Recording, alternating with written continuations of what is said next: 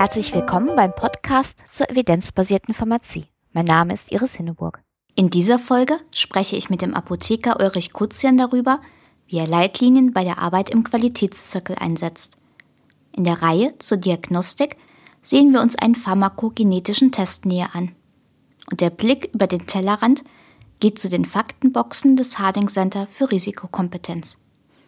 Weiterführende Links zu diesen Themen gibt es wie immer in den Shownotes auf meinem Blog www.medizinjournalistin.blogspot.de. Evidenzbasierte Pharmazie in der Praxis. Für die Umsetzung der Evidenz in die Praxis spielen Leitlinien eine wichtige Rolle. Sie richten sich zwar in vielen Fällen primär an Ärzte, können aber auch für die Arbeit in der Apotheke wichtige Hilfestellungen geben. Wie lassen sich Leitlinien in der Beratung nutzen, etwa bei der pharmazeutischen Betreuung? Darüber spreche ich heute mit Ulrich Kutzian. Er ist der Inhaber der Linden Apotheke in Augsburg und leitet einen Qualitätszirkel zur pharmazeutischen Betreuung. Guten Abend, Herr Kutzian. Guten Abend, Frau Dr. Hinneburg. Können Sie unseren Hörern kurz erklären, was ein Qualitätszirkel eigentlich ist und welche Themen Sie dort besprechen? Also ein Qualitätszirkel ist ein Zusammentreffen, also jetzt im pharmazeutischen Bereich von approbierten Apothekern, die nicht nur ausschließlich aus dem Bereich der öffentlichen Apotheke kommen müssen, sondern durchaus auch aus dem Krankenhaus oder aus der Industrie kommen können. Wir besprechen dort äh, ursprünglich Themen, die im weitesten Sinne mit pharmazeutischer Betreuung zu tun haben. Das fing an, dass wir beispielsweise das Thema Antibiotika behandelt haben, erstmal geschaut haben, was ist denn, wie, welche Beratungsschwerpunkte muss man bei der Abgabe von Antibiotika setzen, welche Hilfsmittel wären sinnvoll für die Beratung. Ähm, dann haben wir diese Hilfsmittel auch erarbeitet und mit der Antibiotika-Beratungsscheibe, die mittlerweile, in, denke ich mal, in jeder deutschen Apotheke auch vorhanden ist, dann auch da ein, ja, ein wichtiges Beratungsinstrument für alle Apotheker zur Verfügung gestellt. Also äh, das Antibiotika-Beratungsscheibe ähm, war unser eines unserer ersten Themen. Wir haben uns dann mit weiteren Themen befasst, wie beispielsweise Beratungsunterlagen oder Patientenbroschüren für Patienten, die Läusemittel verwenden. Was ist dabei zu, äh, zu beachten? Ist ja oftmals so die Frage, muss ich jetzt alle, äh, alle Textilien, mit denen äh, man potenziell in Kontakt gekommen ist, muss man die jetzt dann Waschen, Kochen oder dergleichen. Also es sind sowohl Materialien für die Apotheke selber, für das pharmazeutische Personal, wie auch für die Patienten werden dort erarbeitet. Und das, was wir jetzt in den letzten eineinhalb Jahren mit welchen gelegt haben, der war das, der war das Thema Medikationsanalyse. Wir sind wir gehen hier so vor, dass die Mitglieder des äh, Qualitätszirkels äh, Patientenfälle aus ihrer Apotheke, also jetzt keine Paper Cases, sondern wirklich reale Patientenfälle mitbringen und wir die dann äh, gemeinsam bearbeiten, erstmal schauen, welche arzneimittelbezogenen Probleme sind ersichtlich, ähm, welche potenziellen ähm, arzneimittelbezogenen Probleme können wir allein schon aufgrund der Medikationsliste erkennen, Stichpunkt Priskusliste, Dosierungen und so weiter. Ähm, und mit diesen, äh, mit diesen Patienten äh, arbeiten wir uns in dieses große Thema, was ja äh, das Leitbild beziehungsweise für das Berufsbild Apotheke 2030 ähm, ja ein ganz wichtiger Punkt darstellt, arbeiten wir uns ein. Und an welcher Stelle arbeiten Sie im Qualitätszirkel mit Leitlinien? Also mit Leitlinien arbeiten wir in dem Fall, wenn wir die Medikation des Patienten äh, genauer betrachten. Das eine ist natürlich, wie ich vorhin schon sagte, arzneimittelbezogene Probleme erstmal erkennen. Das andere ist, ähm, äh, welche Möglichkeiten bestehen, die Medikation des Patienten zu verbessern. Und hier geht man natürlich ähm, so vor, dass man schaut, was ist denn eigentlich Standard? Also sprich, was schlagen die Leitlinien vor als äh, Best Practice und wird es bei diesem Patienten umgesetzt? Die Leitlinien selber stellen ja natürlich äh, nicht ein Muss dar, sondern stellen ähm, eine, eine, Empfehlung dar, die aufgrund von ähm, Evidenz, äh, der bestmöglichen Evidenz erstellt wurden. Äh, es gibt natürlich trotzdem genügend ähm, Gründe, warum man von der Leitlinie abweichen kann. Ähm, dennoch stellt natürlich die Leitlinie für uns äh, einen Maßstab dafür dar, um zu sehen, gibt es Möglichkeiten, die Medikation des Patienten zu verbessern und damit auch äh, für ihn eine möglichst äh, optimale Medikation zu erreichen. Sie haben ja eben gesagt, im Idealfall enthalten die Leitlinien ja die bestverfügbare Evidenz. Das ist ja leider nicht immer so. Also es gibt ja zum einen ähm, einfach unterschiedliche Entwicklungsstufen von ähm, Leitlinien und zum anderen steckt ja auch immer noch außer der Evidenz auch noch sehr viel Expertenmeinung in den Leitlinien drin.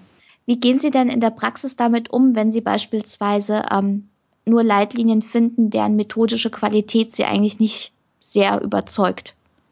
Also wie Sie schon richtig sagten, äh, am besten ist natürlich eine S3 oder eine nationale Versorgungsleitlinie, die aber natürlich nur für sehr wenige Indikationen zur Verfügung steht.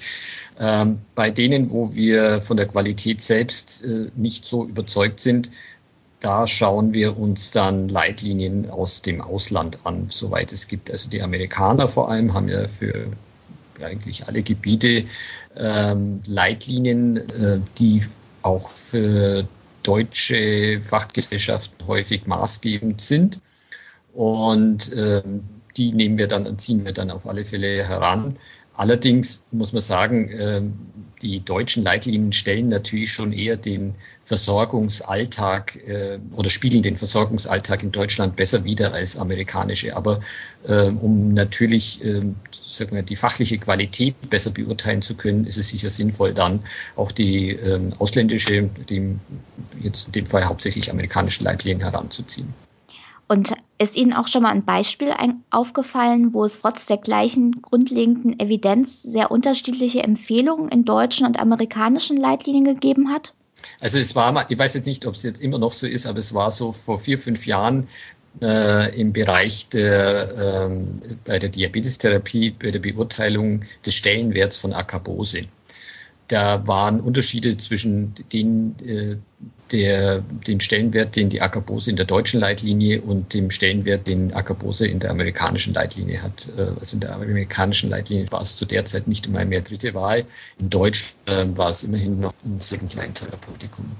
Und ähm, wir sind deshalb darauf gekommen, äh, die deutsche äh, Diabetes-Leitlinie ist ja eine hochwertige Leitlinie, weil wir selber innerhalb unseres Qualitätszirkels äh, vollkommen unterschiedlicher Meinung waren, äh, welchen Stellenwert eigentlich der Agabose zugeschrieben werden sollte. Und äh, da wollten wir einfach sehen, wie das im Ausland gesehen wird. Und es war dann eigentlich schon recht interessant, äh, wie sich das, wie da die Differenzen waren. Haben Sie dann auch tatsächlich äh, sich nochmal angeschaut, welche Evidenz liegt dem Ganzen denn zugrunde ja. und an welcher Stelle kommt dann die Expertenmeinung dazu? Ähm, soweit uns das möglich war, ähm, äh, haben wir das angeschaut. Also bei, in Deutschland, äh, bei der deutschen Leitlinie beruhte die Bewertung der Akabose auf eine Expertenmeinung und war da demnach natürlich qualitativ äh, ja, nicht so hochwertig. Das heißt also, Leitlinien finden Sie eigentlich insgesamt für die Arbeit in Ihrem Qualitätszirkel ganz hilfreich, wenn ich das richtig verstanden ja, habe? Also wenn man im Bereich der Medikationsanalyse ist es äh, unerlässlich, äh, kann man eigentlich gar nicht machen. Also sobald äh, für arzneimittelbezogene Probleme, also alles, was jetzt mit im Bereich Verträglichkeit, Interaktionen, ähm, Adhärenzproblematik zu tun hat, äh, da braucht man nicht unbedingt eine Leitlinie. Aber sobald man, und das ist ja eigentlich der nächste Schritt, den man dann gehen möchte, dass in einem interdisziplinären Team die Medikation des Patienten besprochen und optimiert wird, da ist die Leitlinie die letztendlich die, die Basis, auf der die Entscheidungen gefällt werden. Die muss man auf alle Fälle kennen, weil auch aufgrund deren viele Ärzte ihre therapeutischen Entscheidungen treffen. Und deshalb muss man mit denen auch umgehen können. Das ist das eine. Und das andere ist, man muss auch die Qualität dieser Leitlinien richtig einschätzen und beurteilen können. Und das schafft man eigentlich nur, indem man zum einen mit ihnen arbeitet, zum anderen aber sich auch andere Leitlinien aus dem Ausland äh, bei, vorzugsweise anschaut und da dann sieht, welche Differenzen eigentlich dazwischen bestehen. Welche Tipps können Sie den Kollegen mitgeben, die selbst einen Qualitätszirkel gründen wollen? Sie haben ja da reichlich Erfahrung. Auf was sollte man denn da achten? Also das eine ist, ähm, man muss von Anfang an darauf achten, dass es kein Plauderstündchen wird. Das heißt, man braucht ein Thema und man sollte sich auch eine Tagesordnung ähm, ähm, äh, zurechtlegen, an die man sich dann auch strikt hält. Äh, ein Qualitätszirkel ist sicherlich nicht, äh, das ist nicht verboten, sich am Anfang zehn Minuten, und das machen wir auch, äh, über beispielsweise berufspolitische Themen zu unterhalten oder etwas, was gerade in, in brandaktuell ist. Äh, darüber diskutieren wir auch, aber das dauert zehn Minuten, maximal 15 Minuten. Und äh, unser Qualitätszirkel dauert zwei Stunden am Abend, geht von halb acht Uhr äh, bis, bis um halb zehn. Das ist auch für eine Abendveranstaltung vollkommen ausreichend. Ähm, und die restliche Zeit, die arbeiten wir dann an einem Thema, jetzt in der letzten Zeit hauptsächlich äh, mit dem Thema Medikationsanalyse. Das ist das eine. Und das andere, also sind zwei Punkte, die mir immer ganz wichtig sind. Äh, der Moderator moderiert nur. Also der Moderator ist nicht der Alleinunterhalter, sondern der Moderator äh, übernimmt die organisatorischen Aufgaben, koordiniert das Ganze, aber die Arbeit im Qualitätszirkel selber, ähm, die ist gleichmäßig verteilt auf die teilnehmenden äh, Personen. Und ähm, da muss man sich als Moderator, das gebe ich durchaus auch zu, manchmal zurück nehmen und zurückhalten. Ähm, aber das muss man von Anfang an, muss es auch klar sein, äh, dass alle sich da gleichmäßig einbringen und äh, der Moderator in der Beziehung, was jetzt die Arbeit, im, die qualitative Arbeit im Qualitätszirkel betrifft, ähm, keine Sonderstellung einnimmt. Ja, ich danke Ihnen ganz herzlich für die vielen Tipps. Gerne. Links zum deutschen Leitlinienregister und für die Bewertung von Leitlinien finden sich in den Shownotes evidenzbasierte Pharmazie auf den Punkt. Wie bewertet man einen konkreten Selbsttest in der Apothekenpraxis? In der letzten Folge haben wir das anhand eines Menopausentests einmal durchgespielt. Heute gibt es ein weiteres Fallbeispiel. Eine Stammkundin Anfang 40 kommt in die Apotheke. Sie wissen, dass bei ihr vor kurzem Brustkrebs diagnostiziert worden ist. Jetzt möchte die Patientin von Ihnen eine Einschätzung zu einem DNA-Test auf den sie beim Surfen im Internet gestoßen ist. Mit Hilfe dieses Tests soll es möglich sein, eine optimale antihormonelle Therapie einzuleiten. So verspricht es zumindest die Internetseite, die die Patientin ausgedruckt hat. Die Patientin berichtet, dass sie demnächst eine Therapie mit Tamoxifen beginnen soll. Wäre bei ihr ein solcher Test sinnvoll? Bei einer solchen komplexen Patientenfrage ist es vermutlich hilfreich, einen weiteren Beratungstermin zu vereinbaren. So gibt es auch Zeit für eine Literaturrecherche. Welche Informationen brauchen Sie in diesem Fall? Zuerst einmal zu den Hintergründen dieses Tests. Es handelt sich um einen pharmakogenetischen Test, der das Gen für das Enzym CYP2D6 analysiert.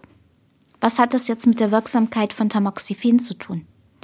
Tamoxifen ist ein selektiver Modulator am Östrogenrezeptor. Allerdings hat Tamoxifen selbst nur eine schwache Affinität zu diesem Rezeptor. Wesentlich stärker wirksam ist der aktive Metabolit Endoxifen und der wird vor allem über das Enzym CYP2D6 gebildet. Für das Gen, das für CYP2D6 kodiert, sind eine Vielzahl von Allele-Varianten bekannt. Einige von ihnen gehen mit einer verringerten Aktivität des Enzyms einher. Menschen mit diesem Genotyp bezeichnet man als Intermediate Metabolizer. Bei anderen Varianten ist die Aktivität sehr stark eingeschränkt oder fehlt sogar ganz. Das sind dann die sogenannten Pur-Metabolizer. Auf dieser Basis will der Test das Ansprechen auf eine Tamoxifen-Therapie vorhersagen. Was sagen die Fachinformationen von Tamoxifen-Präparaten zu dieser Frage? Im Abschnitt Pharmakokinetik findet sich ein Hinweis, dass in Studien bei Teilnehmerinnen mit verringerter oder fehlender Aktivität von CYP2D6 Endoxiphenspiegel gefunden wurden, die um bis zu 75 Prozent niedriger lagen als bei Frauen mit normal hoher Enzymaktivität. Anhand dieser Informationen könnte man jetzt zu dem vorschnellen Schluss kommen, dass der Test doch auf jeden Fall sinnvoll wäre. Allerdings lohnt es sich noch einmal weiter nachzudenken und zu recherchieren.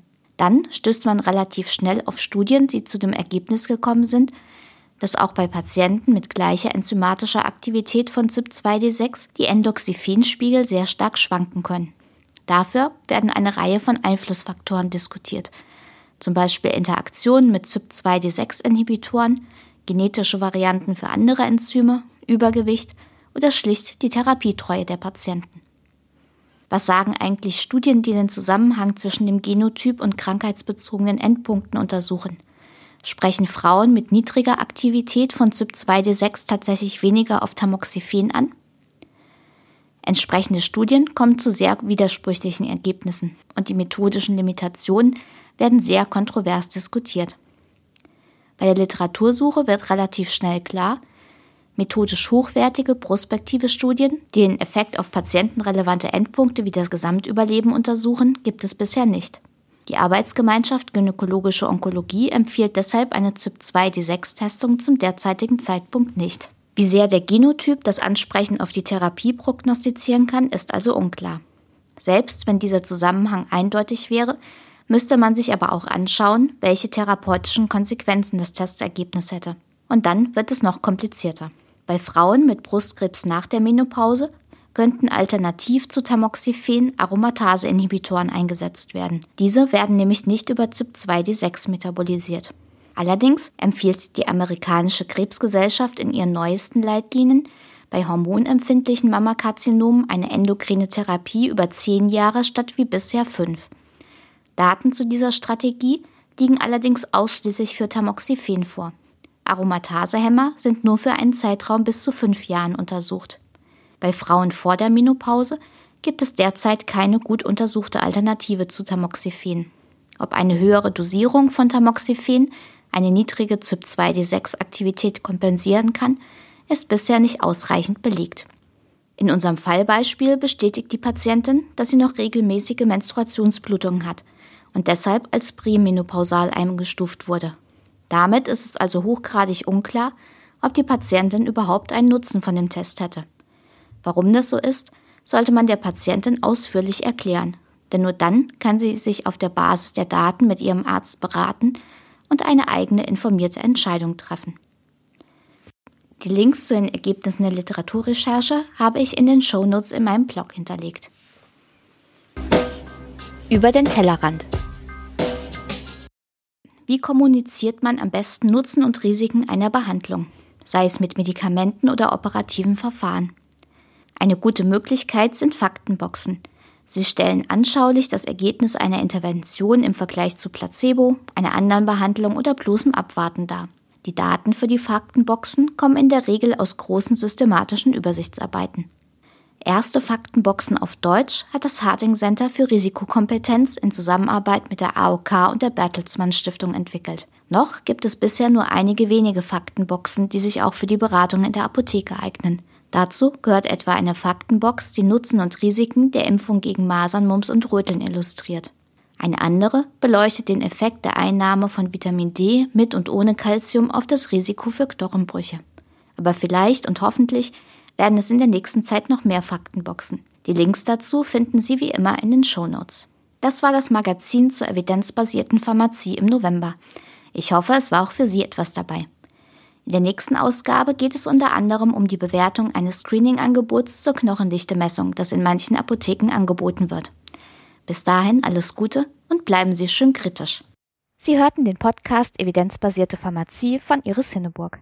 Wenn Sie Fragen, Anmerkungen oder Kritik äußern möchten, freue ich mich über eine Nachricht an medizinjournalistin.gmx.net oder einen Kommentar auf meinem Blog unter www.medizinjournalistin.blogspot.de. Thank you.